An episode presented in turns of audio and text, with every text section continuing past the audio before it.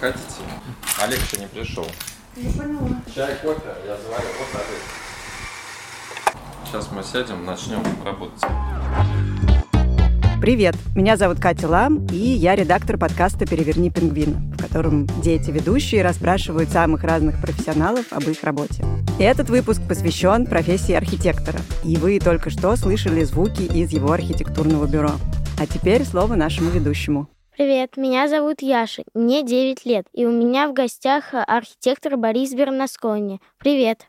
Привет, привет, Яша. Ты с детства хотел стать архитектором? Ну, эта идея появилась, конечно, позже. Мне кажется, что пазл сложился при помощи нескольких обстоятельств моих родственников, случая со скейтбордом и определенной удачи. Моя тетя когда-то познакомила меня с преподавателем из Московского архитектурного института, и он помог мне записаться на подготовительные курсы, где я учился у очень классных мастеров. А скейтборд при чем там? Я вообще занимался профессионально теннисом довольно долго. И наш знакомый из Америки привез мне тогда очень редкую вещь — скейтборд. Я сломал себе руку и выпал из спорта. И, в общем, это стало причиной, почему я записался на курсы в Мархи. Таким образом, я стал архитектором. Иногда, видишь, плохие обстоятельства приводят к хорошим вещам.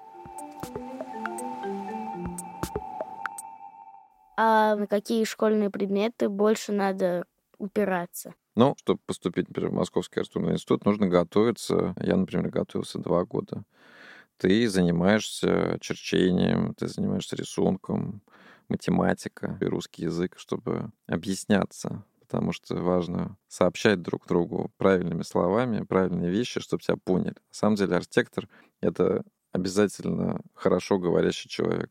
Иначе тебя никто не поймет. Чертежей недостаточно. М, Дальше ты поступаешь в институт и учишься там от 4 до 6 лет. Вообще, может быть, и дольше. Но в любом случае, вот есть три вещи, которые должны быть у архитектора. Первое, у архитектора должна быть очень хорошая идея, классная. Вот ты дом новый придумываешь, и для этого дома нужна классная идея. Ну, например, эта идея может быть про форму, какой-то необычной формы здания. Или эта идея может быть про то, как сделать жилой дом не очень дорогим. Это тоже очень важная идея. Из доступных материалов, чтобы этот дом был пригоден для жизни не только людей с деньгами, а для тех, у кого, например, денег меньше. Это тоже очень важно. Второе, архитектор должен быть очень хорошим организатором. То есть он должен уметь соединять людей. Потому что архитектура — это работа не в одиночку, это работа в команде всегда. У тебя есть конструктор, у тебя есть инженер, у тебя есть помощники, и ты должен со всеми ними коммуницировать и объяснять им каждый день практически, что надо делать завтра. И третье, а, ты должен уметь э, довести свою идею до конца. То есть ты должен быть усидчивым. Вот если у тебя три эти вещи есть, то ты архитектор. Мне кажется, я бы справился с этой задачей. Супер. Ты сказал, что ты чертением учился два года. Вот зачем чертить руками, если все делают в компьютере? Да, это очень хороший вопрос. Мне повезло. У меня был классный учитель Юлия Николай Чорса. Это вообще волшебник чертежа. Он научил меня держать карандаш грифельный, он научил меня затачивать рисфедеры и чертить настоящими чернилами. А что такое рисфедера? Рисфедер — это такой инструмент, который чертит чернилами. Ты сначала делаешь основу э, чертежа в виде грифельного карандаша, а потом ты должен все это начертить настоящими чернилами, которые застывают и остаются на бумаге, их нельзя стереть. И все эти инструменты, циркуль, рисфедер, это прям вот настоящие металлические инструменты, которыми нужно научиться пользоваться. И вот настоящие архитекторы, они умеют чертить циркулем, рисфедером, карандашом. А в итоге тебе нужно это мастерство, если, ну, все ты делаешь как бы в компьютере? И это мастерство нужно, чтобы чувствовать масштаб. То есть ты через чертеж понимаешь масштаб. И, в принципе, все мои навыки, которые я получил от реального черчения, я сохранил и в компьютерном чертеже. Толщины линий, соотношение этих линий. Поэтому чертить надо уметь. Обязательно. По-настоящему. Ты умеешь чертить, Еш? Пока нет, но вот ты можешь Пока нет. научиться этому. Хорошо. И если ты научишь чертежу, ты совершенно по-другому будешь мыслить, потому что когда ты чертишь рукой по-настоящему, ты как бы думаешь в момент проведения линии. И, и каждая линия у тебя имеет значение. У меня есть еще один вопрос. А вот э, ты создавал какое-то здание, которое сейчас есть в Москве? Да, я в городе построил два здания. Это Гиперкуб и Матрикс. Оба находятся в инновационном центре Сколково. Это место, где делается бизнес, э, происходят различные встречи и так далее. А что это? Какие-то обычные офисные здания? Гиперкуб — это высокотехнологичное здание-трансформер. То есть оно сначала может быть, например, офисным, а через какое-то время стать университетским кампусом. Это как? Ну, идея в том, чтобы здание подстраивалось под нужды. То есть это, в общем, бессмертное здание. Обычно, когда функция здания со временем перестает быть значимой, здание обычно сносят и строят новые здания. А гиперкуб, он спроектирован таким образом, чтобы эту функцию можно было менять. Причем можно менять как фасад снаружи, оболочку здания. Ну, например, через 30 лет здание, как змея, сбрасывает кожу и надевает как бы новую кожу. Классно. То есть старые системы со временем они устаревают, и мы ставим новые системы, и здания заранее приспособлены для того, чтобы это осуществить. Не все здания могут так делать. У здания есть основа, некий скелет железобетонный, а все остальное — это меняющиеся элементы. То есть это здание вообще спроектировано под изменения во времени. Мгм. Классно. Я бы хотел побывать в этом в кубе. Я думаю, что нужно сделать экскурсию обязательно вместе со Сколково. А второе здание, которое называется Матрикс, кстати, название состоит из двух э, слов. Это матрешка и матрица. Построено рядом с гиперкубом. И оно про две формы, собственно. Матрешка и пирамида. Это гибридное здание с несколькими функциями. Выставочная спираль, зал-трансформер под разные события и офисы для стартапов. А что такое гибридное? Гибридно — это когда ты сочетаешь э, несколько функций в одном. То есть обычно вообще здание строится одной функцией, ну, например, жилой дом или офисное здание. Обычно это одна функция в одной форме. А здесь несколько функций сочетаются в мультифункциональном здании. Выставка, Мгм. зал для разных событий, ну, например, там конференция или кинопоказ, и офисы Понятно. А почему так э, называется матрешка? Ну, то есть это издание матрешка, потому что пирамида накрывает саму матрешку внутри находящуюся. И матрешка, собственно, это и есть э, та самая классическая матрешка, как игрушка, которую мы все знаем. Она по форме в виде матрешки сделана, и она находится внутри пирамиды, и мы ее видим иногда, когда ее подсвечивают. Она видна снаружи. То есть этот э, треугольник, он стеклянный? Пирамида, да. Пирамида, она прозрачная, она со стеклянным фасадом, а матрешка, она бетонная. И она внутри вот этой пирамиды. И мы ее периодически, когда включают подсветку внутреннюю, видим снаружи. Мгм. Классная задумка.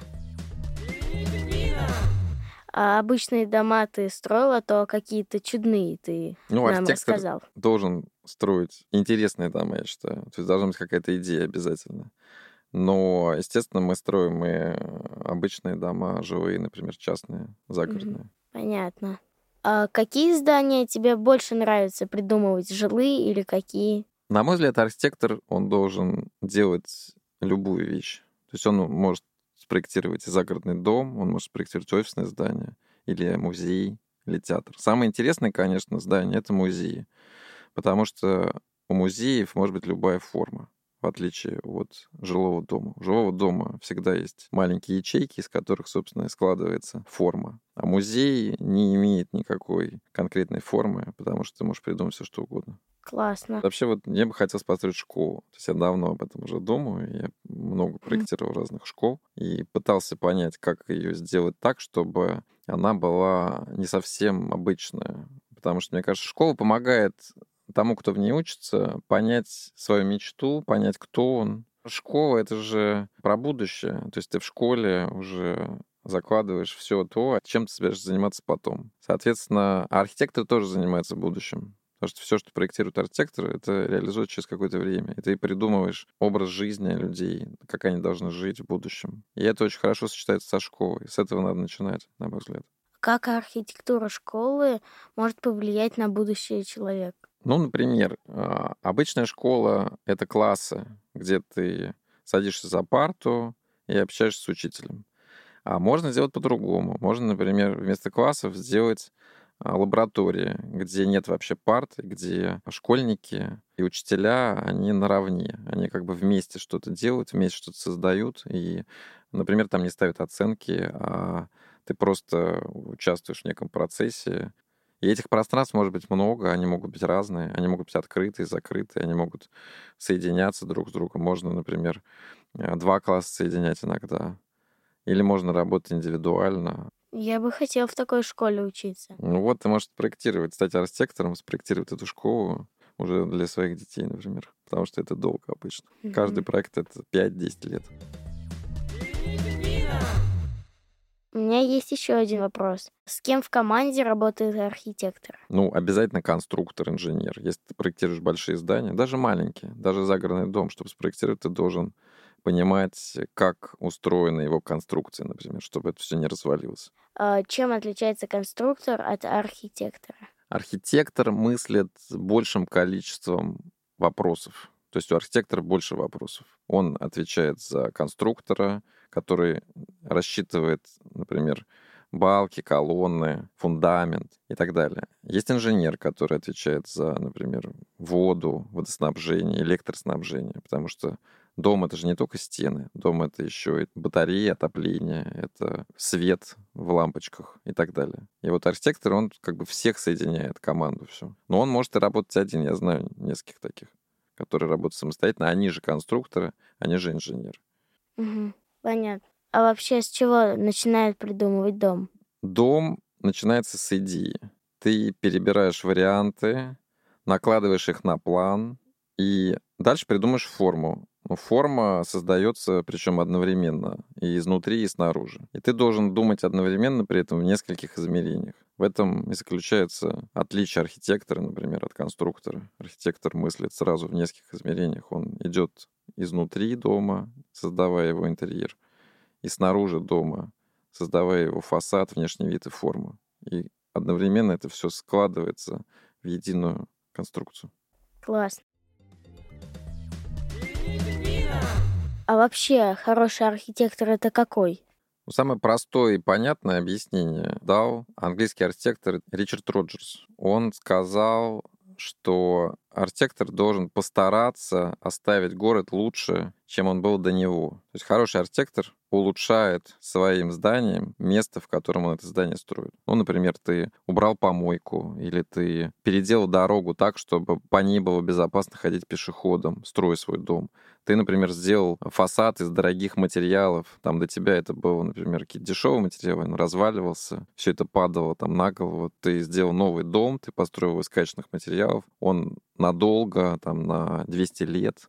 И вот это и есть такие простые маленькие улучшения, которые понятны всем. И действительно ты можешь сравнить, что было, что стало. Я думаю, вот так. Понятно. А ты на что обращаешь внимание, когда смотришь на здание? Ну, для меня здание это вот как музыка. Вот если бы я был музыкантом, я здание слышу вижу, как музыкант слышит музыку. Я сразу вижу все фальшивые ноты, я сразу вижу гармонию, я сразу понимаю, что плохо в здании, что хорошо. Я обращаю внимание на очень разные вещи и на материалы, из чего сделано здание. Я смотрю пропорции обязательно окон, дверей, элементов. И все это вместе складывается в определенную картинку. Понятно. А бывают ли смешные здания? Хороший вопрос. Да, здания иногда похожи на людей. И у них есть характер. И иногда, например, это серьезный строгий персонаж, или яркая девушка, или, например, студент, несущийся куда-то в припрыжку. Таких зданий не очень много, но они есть, и их сразу видно. Иногда, например, какое-то лицо, которое ты выделяешь, там есть окна, например, и рот, это уже сразу очень смешно, потому что оно реально как бы в виде лица, и ты сразу видишь это лицо, и вот для меня это очень смешное здание, потому что я сразу как-то его выделяю среди других объектов. Да, я видел такие здания. Ярославский вокзал, например, это вот пример здания в стиле модерн, архитектор Шехтель. Он реально похож на крота. Вот я помню, я в детстве, когда мимо него приезжал, я все время на него смотрел, и у меня ассоциативно возникал какой-то крот в шляпе. Потому что у него такой большой круглый внизу рот. Это еще мультик такой был с этим кротом. Классно. А вот э, построил ли ты что-нибудь для себя?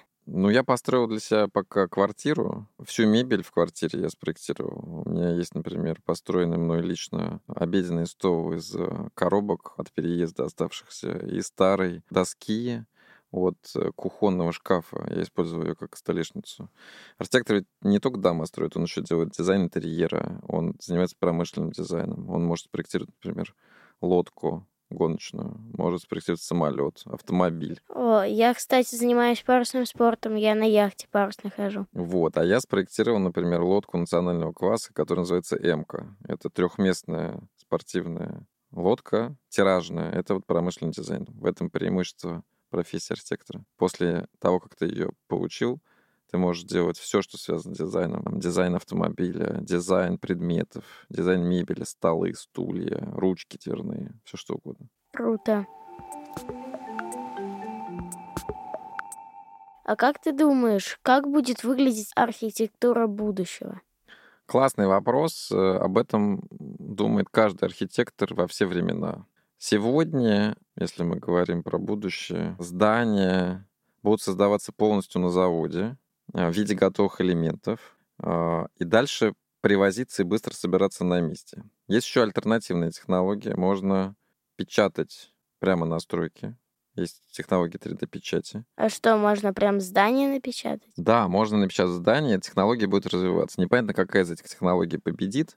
Мне кажется, они обе будут развиваться. Нас к 2100 году будет в два раза больше на планете Земля. Нас надо где-то селить. Нам нужно создавать школы, больницы, инфраструктуру, дороги, фермы для выращивания еды. И для этого всего нужны как раз архитекторы, инженеры, конструкторы. И это все нужно еще строить с хорошей эстетикой. Это должно быть красивым. А если будут все дома печатать на принтере, то зачем а, архитектора? Нельзя доверить роботам печать наших городов, да.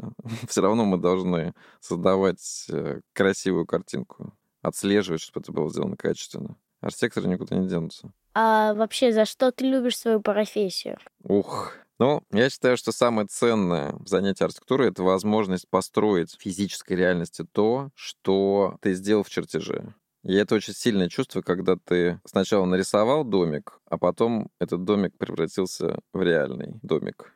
И ты при этом наблюдаешь все свои идеи, воплощенные здесь, в физической реальности. У меня тоже в архитектурной студии мы из проволок э, делали церковь такую, ну, которую сами захотим сделать. Ну, класс. Ну вот эта идея, воплощенная в реальности, даже при помощи макета. Кстати, я считаю, что свою идею достаточно в макете выполнить.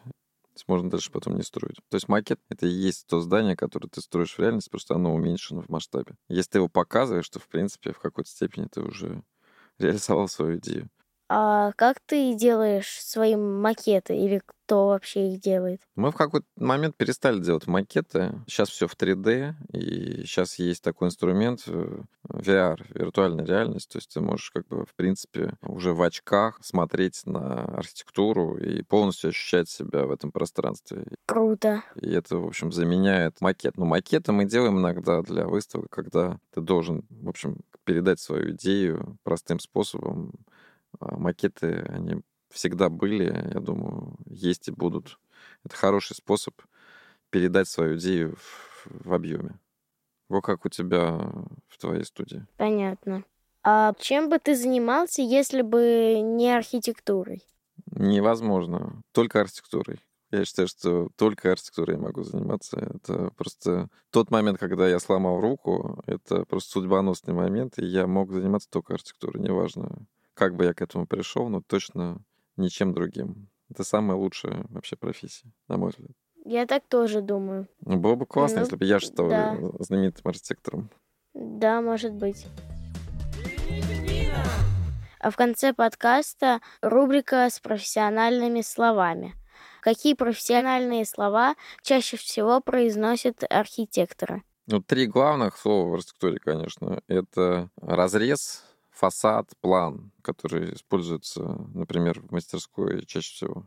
Яш, ты знаешь слово разрез? Или Мгм. фасад, например. Ну, фасад ты слышал. Ну, фасад слышал, А план? но План забыл, слышал? как это выглядит. План, ну да. План — это то, как устроено здание, если ты смотришь на него сверху, на этаж. То есть ты берешь этаж, как бы снимаешь у него крышу у здания и смотришь под крышей на этаж. И это план здания. То есть как там стенки расположены, где лестница. И ты видишь сверху, как устроено здание внутри. Разрез — это когда ты разрезаешь здание вертикально, например. Ну, ты берешь дом, и его прям как вот пирог, торт режешь так вот вертикально. Раз. И то одну половинку ты отодвигаешь в сторону, и ты видишь вторую половинку, и ты видишь, как здание устроено в разрезе.